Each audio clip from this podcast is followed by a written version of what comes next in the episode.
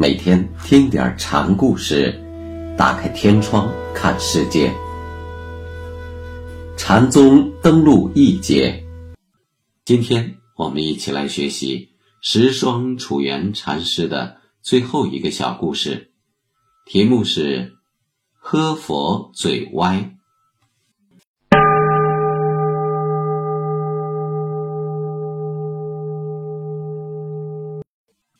宋仁宗宝元元年，朝中的李遵顼驸马派使者到南方来邀请楚原，传话说，海内的法友只有禅师与杨大年两位，大年已经先走了。我今年以来顿觉衰落，人死一见禅师，所以修书前使恳请前来。楚原得信后怆然神伤，遂率侍者舟船东下，来到京师，见过李都尉，不到一个月，李驸马就去世了。去世之前，李做了一首偈子，并画了原像献给禅师。偈子说：“世界无一，山河非爱，大海微尘。”须弥纳戒，拈起浮头，解下腰带。若迷死生，问取皮带。表达了生死如一、死是解脱的见解。禅师在床榻旁问李公：“什么是本来佛性？”李答：“今天身体发热，热过昨天。”然后又问禅师。临行前的一句话是什么？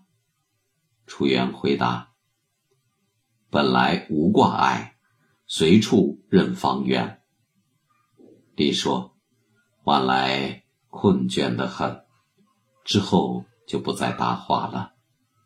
禅师说：“向无佛处做佛去吧。”像是对李公死后去处的祝福。李听罢，溘然而逝。仁宗对禅宗很留意，听说了李公迁化时与楚原的对答，叹息了良久。禅师亲为李公送葬，哭声痛怆。丧事完毕，皇帝降旨，赐官船送禅师南归。舟行途中。禅师忽然对侍者说：“我中风了。”侍者一看，果然师傅口角歪斜，便顿足说道：“这怎么办？平生老是喝佛骂祖的，现在找到你了吧？”禅师笑一笑说：“没什么，我给你正过来看。”说罢，用手一摸，嘴又正了过来。原来这里面并没有什么果报。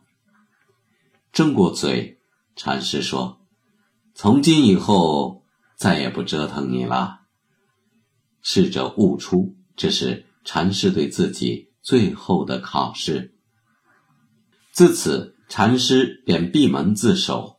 后年的正月就圆寂了，年五十四，僧年三十二。